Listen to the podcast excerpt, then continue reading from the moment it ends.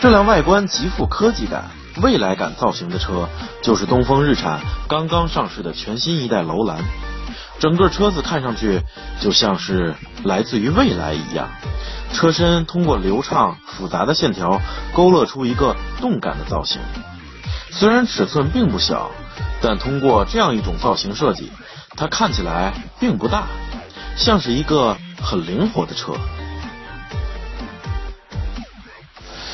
虽然整辆车看上去非常有科技感，非常的有未来感，很漂亮，但是有一个地方我觉得有些格格不入。就是它的车头，我觉得有些太过于张扬或者说霸气了。其实可以造的完全像车尾那样，富有未来的科技感。而这辆车上，我最喜欢的就是刚才介绍外观的时候我说的那里这个地方。当然，你从近处看可能看不出来，这辆车其实它从侧面、远处还有斜后方看会非常漂亮，主要是这里。一个上挑的线条，结合这个后门的造型，怎么说呢？感觉就像是小时候你在漫画当中看的那些车，或者说我们小时候玩的那种玩具车。能明白我说的意思吗？就是小时候我们在玩具上看的那种流线感、科技感，现在就真真实实的摆在了我们面前。一辆真车被楼兰做到了啊！当然，它也不是说单纯的一个线条，因为如果车底下是一个上拱的话，那么这个车地板的空间会受到严重的影响，所以它在这儿还是有一个方擦条的这么一个部件。只不过它用这种呃镀铬的装饰，将这个上拱的这个线条比较明显的衬托了出来。所以当你从远处看的话，你可能会忽略这一块，而只是看到它这个上拱的线条非常的漂亮。呃，除此之外还有这样一个上挑的腰线，还有上面这个镀铬的线条在这儿的中段，我觉得对，还有这个。整个形状非常复杂的尾灯，我觉得真的是非常漂亮。不过说到这里，我就有一个小小的担忧，因为历来在咱们中国市场上，外形非常超前、非常个性、非常张扬，或者说非常漂亮的车，历来都是叫好不叫座的。叫好那肯定我们能理解了啊，一看上去很漂亮，哇，真好。但是叫座，你要想让他们掏出真金白银去买，因为目前我们这个市场上消费者买车。有一些人不是为了给自己买，而是为了给别人买，在乎别人的眼光。那所以我买了这样一个特别个性、特别张扬、造型特别夸张的车，那别人该怎么看我呀？反正我个人挺喜欢的啊，这个这个这个科技感的、未来感的外观。我们上车来看一下吧。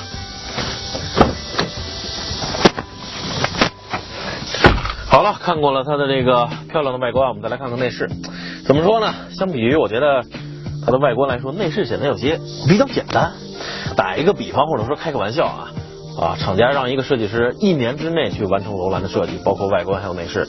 也许这个设计师太过醉心于外观了，仔细的去勾勒、去画，然后用了十一个月的时间，最后圆满的完成。然后还有一个月的时间，内饰还没设计呢。然后一个简单的线条就勾勒出来了内饰的大体的这么一个风格。我觉得相比来说。是有些太简单了，而且它内饰使用的是这种很亮很黑的这种这种面饰材料啊，有点像我们之前测试的蒂维拉，是挺炫的啊，挺亮的，一闪一闪亮晶晶。但是如果沾上了灰尘，会很显脏。你看现在就可以看出来，我们已经洗车了，昨天已经洗车了，但是稍微有点灰尘粘在上面，马上就能显得非常脏。这只是我个人对它内饰方面的一些一些，怎么说呢？说吐槽也好，说建议也好。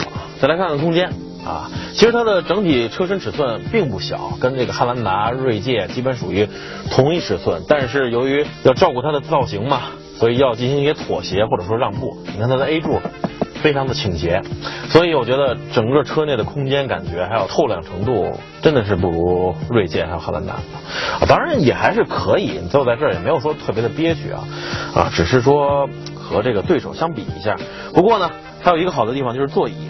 非常的柔软厚实，这也是日产一直以来一个优秀的传统。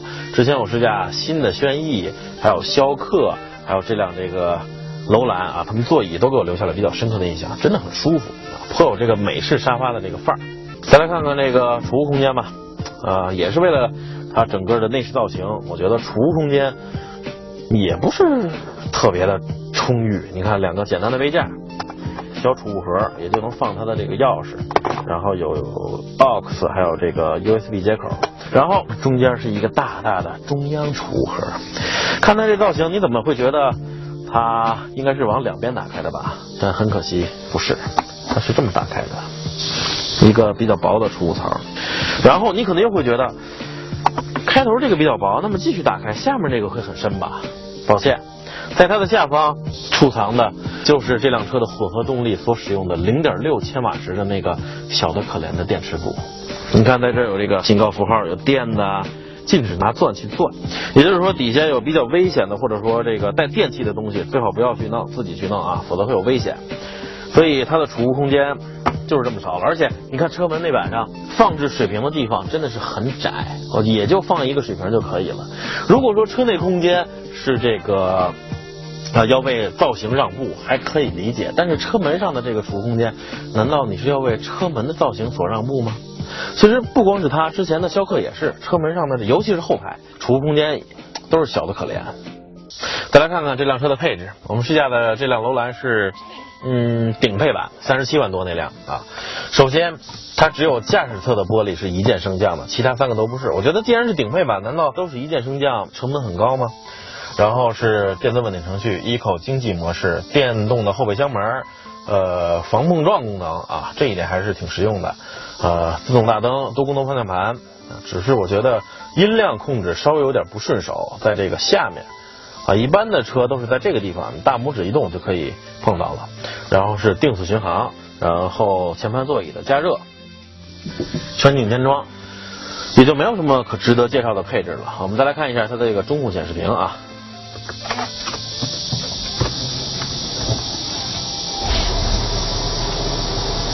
，Nissan Connect，Nissan Connect，然后 Menu。对手指的触控反应还是可以，但是触控完之后画面的移动有些慢，反应不是特别的快。然后再 menu，整个画面我觉得可以移动的再快一些啊。呃，这里还有这个摄像头，摁下去之后啊，这也是日产一直以来比较拿手的，就是前后左右将三百六十度的这个影像完全环绕起来啊，基本上。死角留的也很少，因为之前几年前试驾那个英菲尼迪，当时的还叫 FX 三七呢，啊，那辆大车它这个在这方面给我留下了比较深刻的印象。可以说日产啊也将这个优点一直保持到了楼兰上面。除了这个柔软舒适的座椅之外呢，这辆车的音响也是博士品牌的。我记得差不多十年前试驾当时日产的这个中高级轿车风雅。它的音响品牌就是博士，当时给我的感觉声音很震撼啊！呃，十年这个这么长的时间里，日产一直在和这个博士保持着密切的合作，所以这辆车的音质也是很有保障的。啊，在这里还要吐槽一下刚才操控的时候啊，不光它内饰我觉得简单，这些按钮使用起来质感也有些廉价，而且它不不像是这个日产这样一个大厂应该有的，我总觉得它上市感觉有些仓促。好了，这就是楼兰前排的这个整体感感受。在主动安全方面，这辆顶配版楼兰也有诸多的配置。此外，它的全景摄像头在探知障碍物接近时会自动启动。被动安全方面，除了有主副气囊、侧气囊、侧气帘外，还有膝部安全气囊。楼兰的轴距是两千八百三十毫米，坐在这儿一个最明显的感觉就是后排座椅也是非常的柔软舒服，一个好的优点要继续保持下去。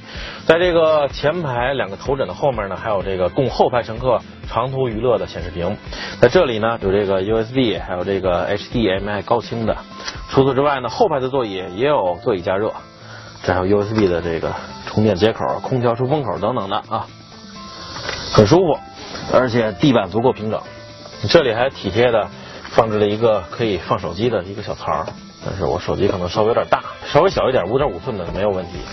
但是当你坐在这里长途行驶啊，那个看着节目，坐在柔软的沙发上，当你想喝杯饮料的时候，你会发现后门板上的这个储物槽依然是小的可怜。所以我们来看看这里可不可以呢？啊，这里有两个杯架，那么就要牺牲中间乘客的这个这个座位了。为什么日产的最近试驾的这几款车后门上的这个储物的空间都小的可怜呢？它的这个后排座椅也可以进行靠背调整，直到你找到适合自己的角度为止。要是能有一个好的杯架，该多好啊！好，来看看后备箱。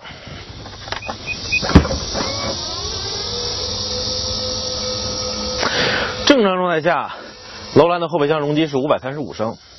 请注意啊，你看底下其实足够长的，但是它为了这个溜背的造型，上面倾斜角度很大，所以这一块到这儿的投影是到这儿，也就是说你要充分利用它的高度，你堆放的东西就只能到这儿，再往这儿的话就会被这个玻璃所挡住了。你像汉兰达、锐界。他们都是七座车嘛，第三排放倒的时候容积都已经超过了一千升，而它差不多只有五百三十五三十五升。不光是这个上面的一个长度问题，整个的高度要差了一些啊。说到高度，我们先来看看底下是什么。啊，一个马吉斯的非全尺寸的备胎，中间连着一个博士的低音吧，把低音放在这个备胎上面，难道是加强这个共振的效果吗？啊，一个城市 SUV，它配配备这个非全尺寸的备胎也可以理解，只是这个后备箱空间相比于同级对手来说，在家用方面稍微小了一点。没办法，你要为这个造型付出一点代价嘛。它的这个第二排座椅是可以放倒的，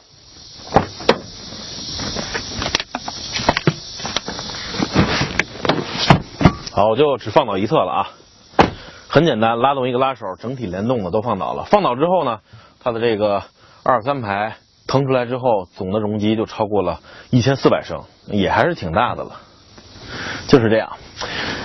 其实呢，说完了这些所有的之后呢，我觉得还有一些地方不吐不快。就是刚才我说它内饰的时候，总觉得这辆车像是在仓促完工。有很多地方都可以证明我的观点，比如这里，看它尾灯造型是很复杂、很漂亮，对不对？但是在这儿，你看，明显就呲出来一块。跟这个是完全不贴合的，不光是这儿，还有这里，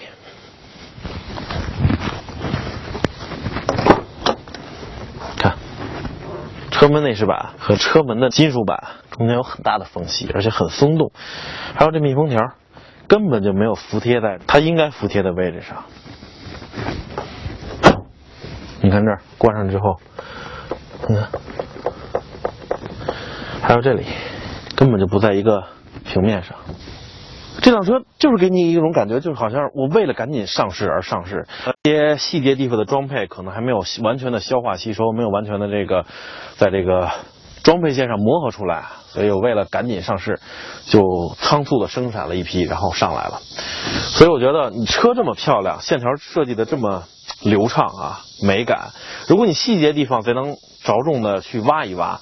像这些地方，那么消费者买到这辆车，不光是宏观上他会觉得非常的美观，细节上他心里也舒服啊，你说是不是？那么全新一代的国产楼兰，它的动力也放弃了之前的3.5升 V6 这样一个比较大排量的自然吸气发动机啊。我试驾的这辆顶配车型使用的是一台2.5升四缸机械增压发动机，配合一台电动机。这台发动机本身的参数180千瓦，330牛米，相对于它2.5升的排量来说，机械增压。看来给它带来的动力提升还是比较明显的，基本上快接近了三点零、三点三左右的自然吸气的这么一种动力水平。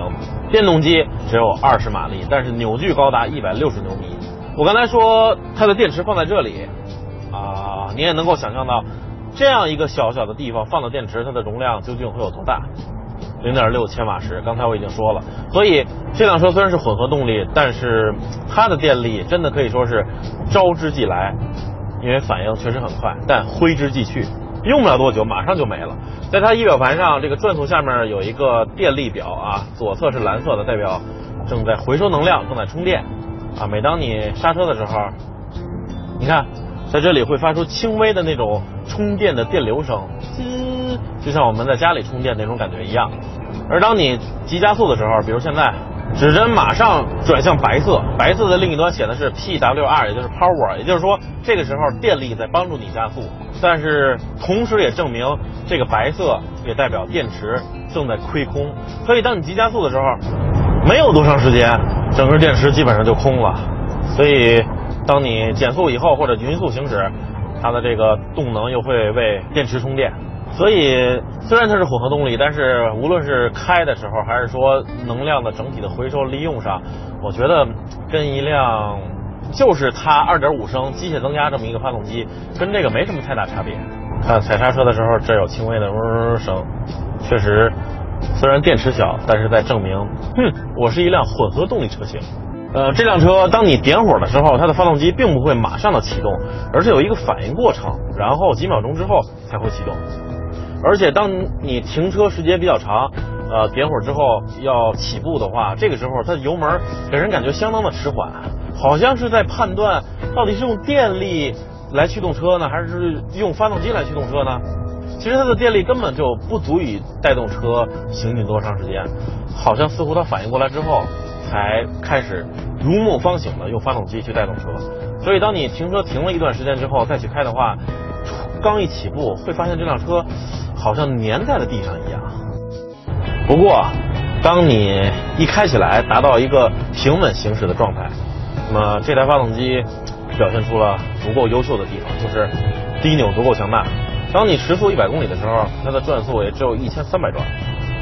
不过我们测试的过程中，呃，选了几段比较拥堵的路况，就是为了看看它这个混动的情况嘛。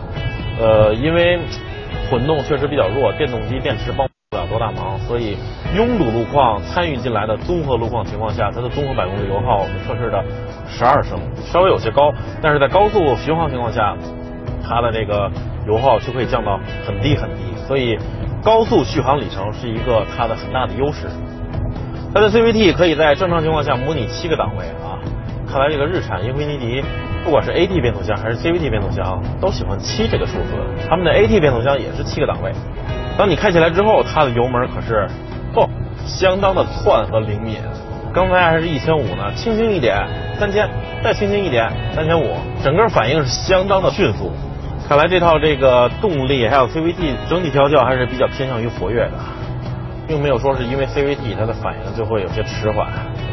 整个这个发动机转速表这个指针，只要你轻轻一点，上下乱动，包括底下的这个电池的电量表。